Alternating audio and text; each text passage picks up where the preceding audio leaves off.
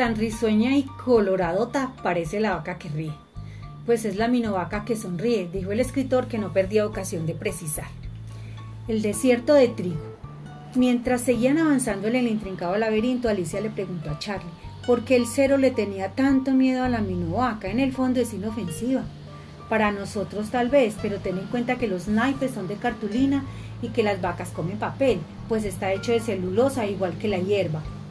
Al cabo de un rato la niña se dio cuenta de que el suelo del laberinto empezaba a cubrirse de una fina gravilla, una gravilla muy suave y uniforme que crujía de un modo extraño bajo sus pies.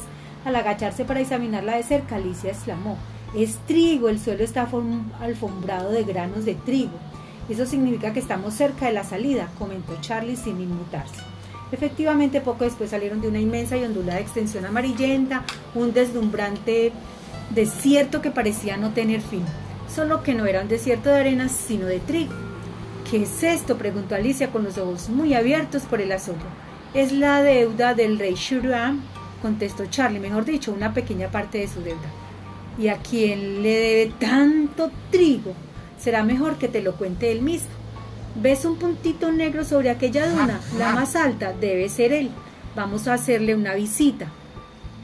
Tras una larga y fatigosa marcha por el inmenso granero, llegaron a lo alto de la duna.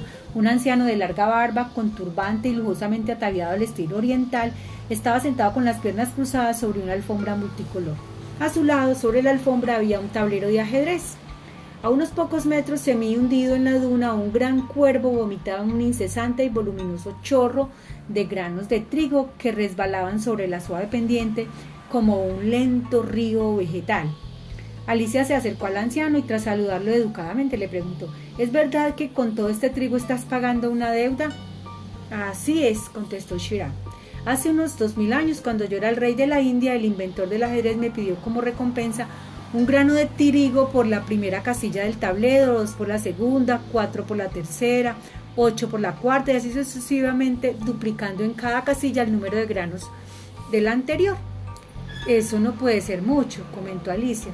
Eso pensé yo, dijo el rey con un suspiro. Pero cuando los matemáticos de la corte calcularon el número de granos que tenía que entregarle al astuto inventor, resultó que no había nada en el mundo trigo suficiente ni lo había habido desde el origen de los tiempos. Mira, aquí tienes la cuenta.